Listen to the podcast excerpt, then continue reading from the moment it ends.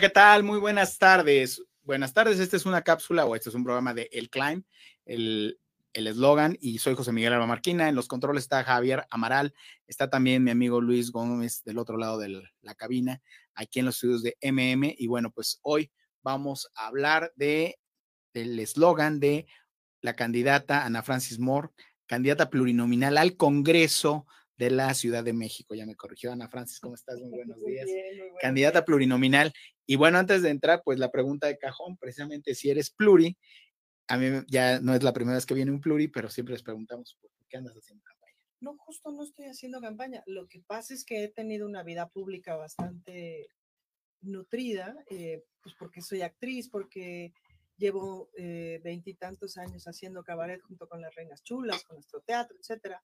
Y hemos hecho un montón de activismo en la Ciudad de México durante todos estos años. Entonces, sí, vamos, soy, soy una persona conocida, no soy tan conocida como la tesorito, por decir, pero soy una persona pública. Entonces, de alguna manera, pues ha sido lógico venir a los medios, porque además dicen, y ahora tú, ¿cómo vas a pasar del escenario al Congreso o a este otro escenario que es el Congreso local?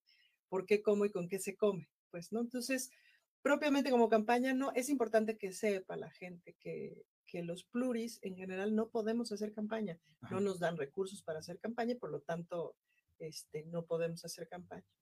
Así eh, entonces, pues no, campaña como tal no, em, pero sí me resulta, me ha resultado importante, me está resultando importante visitar a los medios, visitar a los medios amigos y empezar a conversar con gente, pues con gente de los grupos, de grupos específicos sobre los que pienso trabajar. Así es. Sí, que conozcan la, propuesta. Y bueno, ya me trajeron mis flores, ahora sí, ya. Bueno, mi plantita, sí, porque estábamos muy tristanos de Buñuel, pero ya, ya estamos aquí. Muy bien. Pero precisamente, bueno, hay gente que, como dices, no eres la tesorito, pero sí eres una reina chula o parte de este grupo. ¿Quién es Ana Francis Moore? Antes de tomar esta decisión, que ahorita hablaremos de eso, de ser congresista, ¿a qué te dedicabas? O bueno, obviamente al teatro, pero ¿quién, e, ¿quién eres fuera de los escenarios? Claro, al teatro, pero de una forma muy particular, porque me he dedicado al cabaret, que es la sátira política. Que fíjate que pasa algo muy curioso. Tú ahorita dices cabaret y ya entiendes perfecto de lo que estás hablando. Pero hace 25 años tú decías cabaret, todo el mundo se iba al table. Claro, a las ficheras o como a todo ese universo. Y nosotras fuimos de la primera generación de personas que pasamos por la universidad estudiando actuación y nos dedicamos al teatro popular, sátira política, a la carpa, a todo esto. Y ahí se dio una mezcla muy importante. Entonces, buena parte del trabajo que hicimos las Reinas Chulas durante estos años fue decir, no, espérense, cabaret también es esto, también es la ficha, también es el table, pero también es esto, el análisis político puesto en escena. Entonces, en realidad, pues llevo veintitantos años haciendo análisis político puesto en escena. En los últimos años eh, me di más por la escritura, empecé a hacer narrativa, novela, tengo una novela publicada, otra novela eh, en proceso de publicación, unos otros varios libros de ensayos. Eh, me dio también, bueno, por, escribir de pronto en revista política, en periódicos y por opinar en programas especializados de, político, de política y por conducir eh, programas especializados en política. El escenario del cabaret tiene también, también es cierto que tiene una edad, pues, ¿no? Tiene una edad y tiene una energía. Yo tengo 47 años ahora entonces, sí, en los últimos tres años, digamos que me he ido más por la escritura, más por el pensamiento y por ese lugar.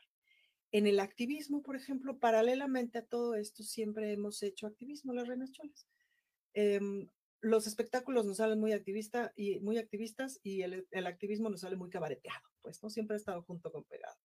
En unos primeros años hice mucho activismo feminista, mucho activismo LGBTI. En los últimos años me he especializado más en lo cultural, porque me pareció que ahí era donde hacía mucha más falta. Em, me pasó algo a mí, fíjate, en el 2017 con el sismo, que fue muy fuerte para todas las personas que vivimos en esta ciudad. Me enojó mucho que, que el gobierno de la ciudad no fuera capaz de poner 20 puntos de emergencia en 24 horas. Y mi comunidad artística me sorprendió de una manera bestial, porque en los chats y eso nosotros pusimos un centro de acopio en el vicio, pero casi todos los teatros independientes se convirtieron en centros de acopio. Mis, compañeros sonidistas de cine estaban metiendo micrófonos para ver si, este, si había vida, este, los otros de cine con sus focos iluminando, en fin, todos los teatreros andaban corre, sube y baja llevando cosas. Em, que además fue un descubrimiento muy interesante porque tenías a mucha gente en los chats con, con, con quienes quedabas cosas así de hace falta tal cosa en tal lugar y no sé qué. Y tiempo después, ya que las actividades se retomaron y tal, eh, ibas a ver una obra de teatro y decías, tal actriz está bien padre, tal actor está bien padre, a ver, pásame tu teléfono. Resulta que ya lo tenías por los chats del, del sismo, pues, ¿no? O sea, mucha gente, por ejemplo, de generaciones más jóvenes a la mía, que yo no conocía y que estaban ahí, pues. Entonces, a mí eso me conmovió muchísimo y empecé a activar mucho con mi, con la comunidad teatral, sobre todo, que es a donde más, eh, de donde más conozco participando en la fundación de la Liga Mexicana de Mujeres de Teatro, participando en la fundación de la Asociación Nacional de Dirección de Escena, en fin, como participando en estas, en estas organizaciones que son necesarias para poder eh, relacionarte con las autoridades, para poder interactuar. Y sí, sin duda desde, desde el primero de diciembre del 2018 eh, ganó un gobierno por el que yo voté, ¿no? Entonces dije, bueno, por primera vez en mi vida pública, en mi vida política, en mi vida ciudadana, tengo un gobierno que yo sospecho que me va a abrir la puerta. No necesariamente me va a ir bien, pero por lo menos no le voy a estar hablando a la pared, que era como mi sensación eh, de los, sobre todo de los 12 años previos. Pues, y bueno, pues a partir de ahí, sí, sin duda que empecé a activar mucho, em, a dialogar mucho con el gobierno, con las instancias culturales, ¿no? Eh, en algunos casos mejor que, en otros, ¿no? En algunos casos eh, comprendiendo mejor que en, otros, y más bien em, en todos los casos comprendiendo. Entonces, el proceso por el cual llego a esta decisión eh, de, participar ahora desde dentro es porque me parece que tiene sentido. No me parece que es el mejor gobierno de la vida, no. Me parece que es lo mejor que podemos ahorita como país, sí, me parece que hay todo que hacer, todo. Me parece que hay mucho desastre en medio, sí, mucho.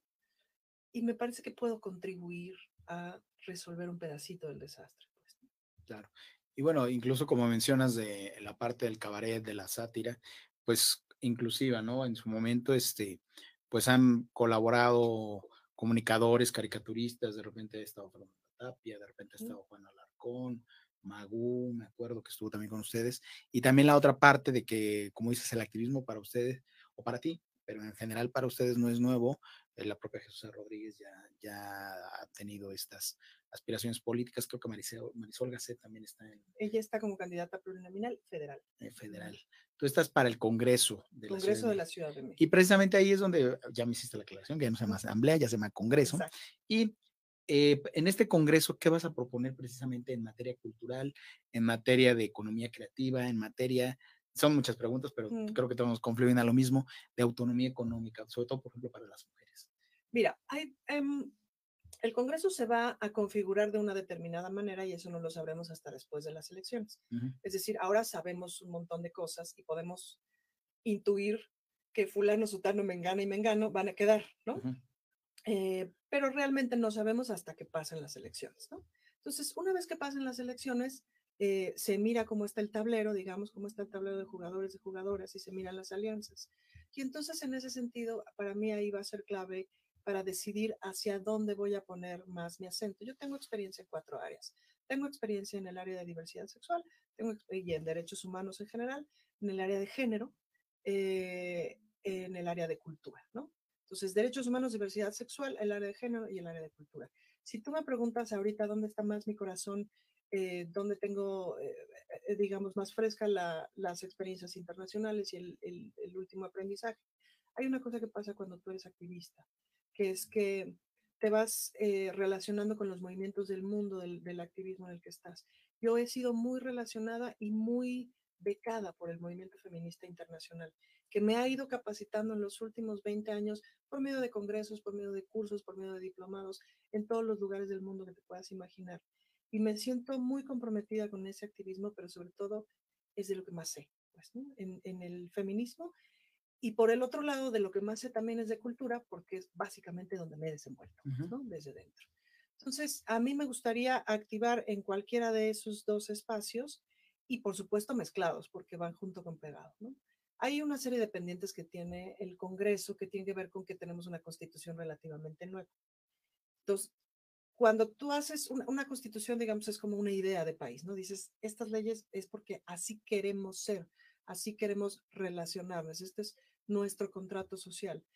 De eso a que sea realidad, hay una serie de pasos. Entrada, pues los reglamentos, ¿no? Dices, esta ley se convierte en tales reglamentos. Esos reglamentos se tienen que ir consensuando y realizando junto con las instituciones y la sociedad civil involucrada. Eso es todo un proceso. Bueno, esos procesos todavía siguen y hay que entrarle, pues, ¿no? A que esos procesos se sigan definiendo y se sigan poniendo en acción. Una vez que se ponen en acción, pues a ver si funciona. Porque no nos olvidemos que tanto la ley como las habilidades son, son entes vivos, es decir, se van construyendo. Tú te casas con alguien, pues no te felices para siempre, ya sabemos que no es así, sino todos los días vas construyendo cosas que te prometiste el día del matrimonio, años después dices, ¿sabes qué? Fíjate, no, no funcionó, vamos a cambiarlo, pues, ¿no? Entonces no podemos dar por sentado que las cosas van a funcionar siempre, también eso es importante. Las comunidades cambian, esta ciudad ha cambiado de forma radical en los últimos 20, 25 años, mi conciencia política, pues, ¿no? Eh, entonces, eh, quien legisla tiene que, de acuerdo a esos cambios, y tiene que ir escuchando las necesidades de los grupos específicos y las necesidades de la sociedad general. Entonces, bueno, ¿a dónde voy? A contribuir a que toda la reglamentación y que todo el pase de la ley en algo práctico ocurra y termine de ocurrir. En términos de cultural, por ejemplo, sin duda que queda pendiente todavía, aparte de la reglamentación de la ley de espacios independientes, que es nuevecita, eh, hay que hacer un montón de trabajo en lo que tiene que ver con filmaciones, ¿no? Todas las filmaciones que ves tú en la Ciudad de México, por ejemplo, no necesariamente las telenovelas, etcétera, no necesariamente pagan un impuesto. Y eso hay que regular. Hay que regularlo, y hay que regularlo bien para favorecer al cine, ¿no? Eh, no es posible que la Ciudad de México, sí, no la Ciudad de México, no tenga una producción cinematográfica de encargo, pues, ¿no? Claro, pero tampoco limitarla, ¿no? Que de repente pasa como el incidente de aquel, ¿no? que cierto delgado, imagínate, pero nos íbamos, a, nos íbamos a quedar sin, sin la película más laureada de los últimos tiempos. No, no. Es un decir, es un chiste. No limitarlo, sino al contrario, promoverlo. eh, y, pero los que tienen ganas, ¿no? Claro. Pues, que se mochen, porque no, o sea, fíjate que lo que película de cine mexicano, que todo el mundo sabemos que paren chayotes para levantar un proyecto, quién sabe cuántos años, y tengo que pagar el mismo dinero que una telenovela. Mm, es claro. ¿No? En fin, todas esas cosas hay que, hay que regularlas, hay que legislar sobre el asunto. Eh, hay una comunidad artística enorme en esta ciudad. Y a mí una cosa que me interesa en particular es cómo se relacionan con sus propias alcaldías, porque ahí hay un vicio de poder interesante. Desde las Reinas del 2014 hicimos un estudio de dónde estaba el libro de cultura de la Ciudad de México. Los resultados fueron muy eh, particulares. El estudio está en las rechulas.org, ahí lo pueden encontrar. De lo que nos dimos cuenta era que Secretaría de Cultura tenía un dinero y estaba perfectamente eh, comprobado que se había gastado y era muy lógico, etc. Pero las alcaldías tenían un montón de dinero y algunas estaban mejor comprobadas que otras. Y algunas tenían así el evento de de, de mayo, sabe cuántos millones de reales sin ningún tipo de detalle. Claro. Sí que detalle, me parece muy importante que los artistas de la alcaldía conozcan el resultado de su alcaldía y tengan mecanismos para opinar, para acceder, para ejercerlo, etcétera, etcétera. Y eso tiene que ver con la rendición de cuentas, que es algo que pocas personas saben, pero desde la Asamblea, desde el Congreso, puede llamar a rendir cuentas a eh, los encargados de cultura o los alcaldes. Es decir, ¿qué te gastaste 700 millones de pesos en concierto de Cristian Castro? Claro. Ah, eh, y no solo Cristian Castro, que hay de todo, pero sí el punto aquí es, ¿por qué cuesta tanto trabajo a los, alcaldes, de ahorita sí ellos, ni modo son, salieron, eh, entender que la cultura no es llevar payasitos el Día del Niño y un concierto de X cantante, quien sea, no, no necesariamente tiene que ser un cantante mainstream, porque también mm. Los hay en, en, todos los niveles, pero no es eso, es el que realmente eh, lleguen al tejido social y que realmente lo transformen. O sea, ¿Por qué les cuesta trabajo entender que la cultura es eso, lo que transforma el tejido social y no nada más un momento de entretenimiento o de relumbrón, como le dicen algunos? Mira, pensemos que la construcción ciudadana es un, es un proceso. Pensemos bien, pues, ¿no? Eh, y entonces, en ese sentido, venimos de una forma, pues, ¿no? Venimos de la forma priista, de la forma del relumbrón, de la forma del ahí les vale ventote para que me bailen y voten por mí el próximo domingo. Pues, ¿no? Pensemos que venimos de ahí. Em, y pensemos que, el, que la ciudad, a partir de la reforma política que se hizo recientemente, pues está cambiando sus lógicas. Pues no, todavía hay muchas dudas de quién depende de quién y entonces a quién le tengo que hacer caso. Pues entonces, la Secretaría de Cultura le puede decir al de Cultura de la, de la, de la, alcaldía, algo o no le puede decir nada, está en sus funciones o no está en sus funciones, cómo se hace el asunto de coordinación, ¿me explico? Todavía estamos en ese proceso, insisto, pensemos bien, ¿no?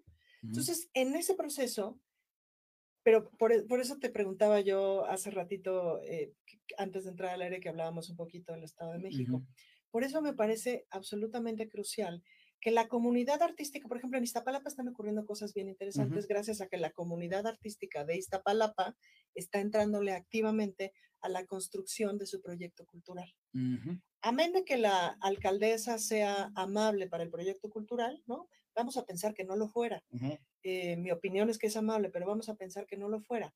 Empieza a haber una comunidad cultural organizada que dice, ah, ok, entonces no necesariamente tengo que ir a Limba para un proyecto. puedo ir a mi alcaldía, a la dirección de cultura de mi alcaldía, para producir eh, conciertos, cines, que teatro aquí y hacerlo aquí para mis vecinos de aquí. Estoy hablando de delegaciones este, como esta palapa que tienen el tamaño de... De un país pequeño. De varios como países. Mónaco, como el Vaticano, etc. Entonces, entendiendo que esta ciudad de entrada son 16 alcaldías, pero son 200 pueblos juntos, pues, ¿no? Es una ciudad compleja y complicada y tiene su chiste. Entonces, a mí me parecería crucial y es uno de los acentos en donde quiero trabajar, en colaborar para tender puentes entre las comunidades artísticas y sus alcaldías. Sobre todo porque también es cierto que en la pandemia empezó a ocurrir es decir, las alcaldías empezaron a sacar programas culturales para colaborarle a los artistas y para poder enlazar de alguna manera a lo que estaba ocurriendo con la gente, ¿no? Este, desde estos programas sacó la Cuauhtémoc de llevar teatro a las vecindades, al patio, a la vecindad, etcétera, etcétera.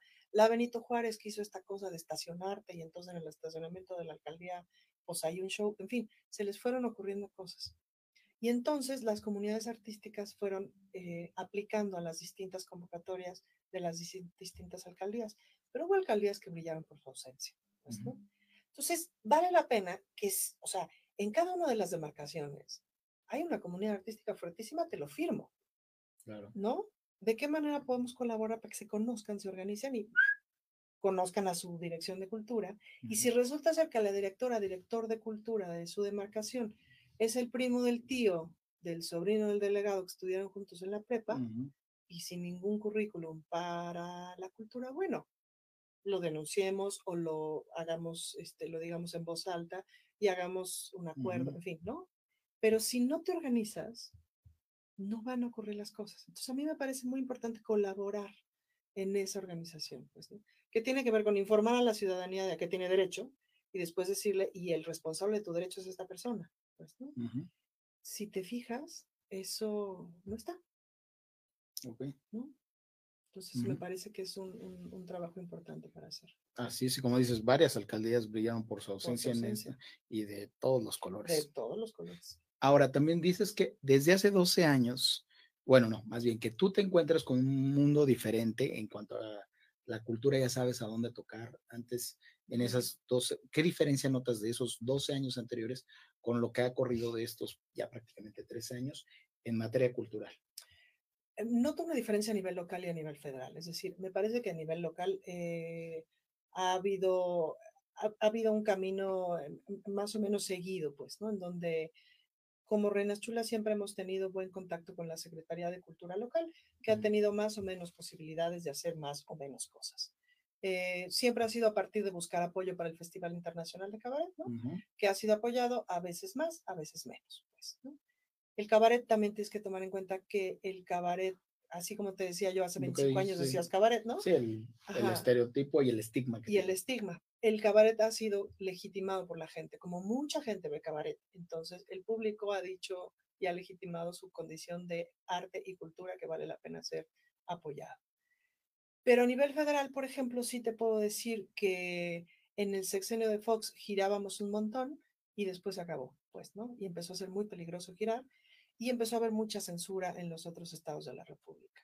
Censura como tal, en la Ciudad de México sufrimos sobre todo a final del sexenio pasado, eh, un poquito, ¿no? En algunos eh, eventos medio de susto. Em, en ese sentido, en este sexenio, ¿se no censura? Para nada. Y nos cayó la pandemia, pues, ¿no? También eso es cierto, que nos cayó la pandemia. Entonces, em, lo que sí me sorprendió mucho es aquel estudio que te digo que hicimos de saber dónde estaba el dinero de, de, cultura de, la Ciudad de, México, ¿no? Que ni remotamente está en la Secretaría de Cultura, pues, que es donde tú podrías... Y que, y que, como dices, ese esquema se repite en, otras, en otros municipios, en otros estados. En otros estados. Ahora, no me parece mal que el dinero esté en las alcaldías, pues me parece que, eso no necesariamente está mal. Lo que no está padre es que no se gaste en lo que se tiene que gastar.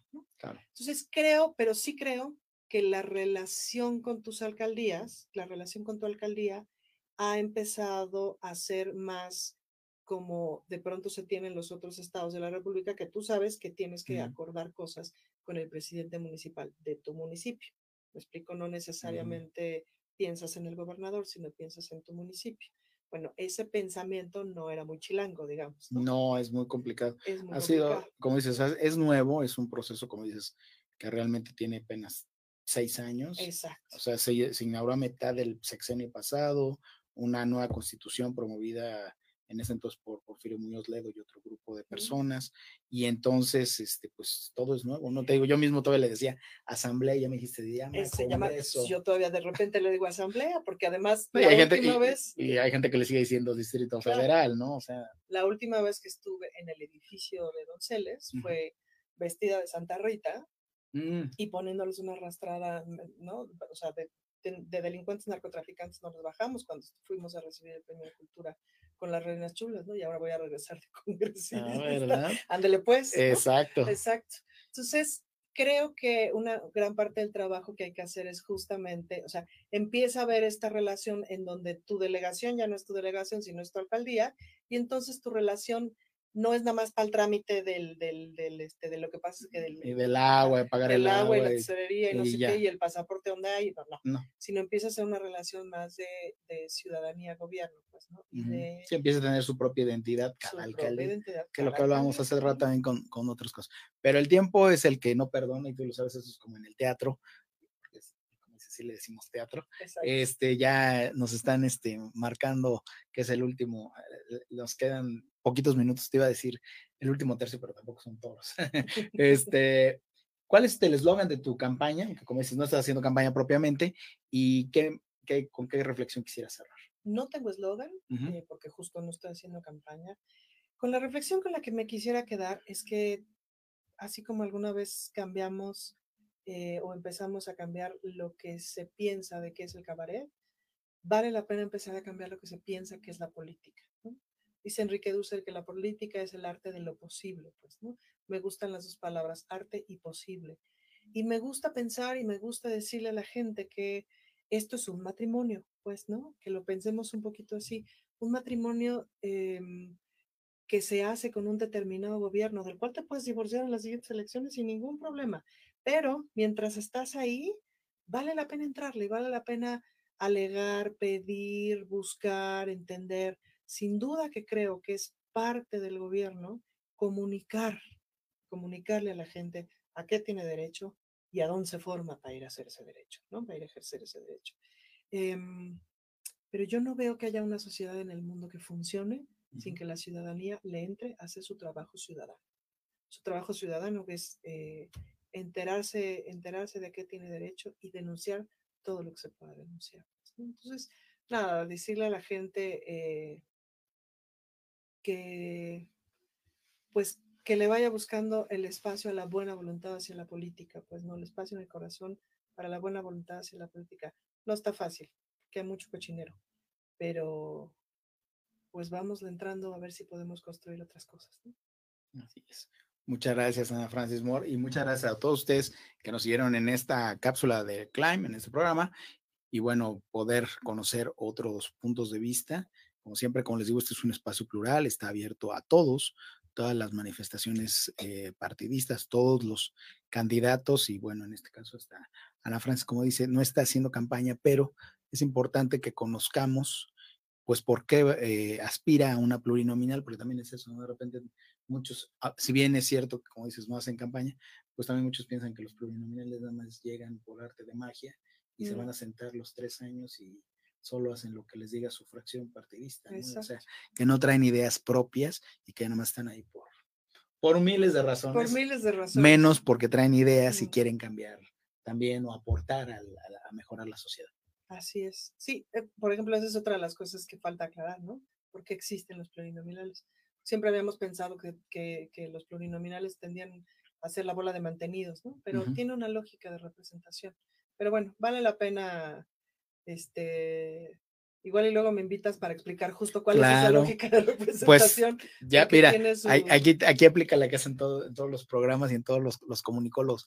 Te invito a que a partir del, ¿qué va a ser? ¿El primero de diciembre? No. No, de septiembre. Ah, fíjate, pues con mayor razón está más cerquita.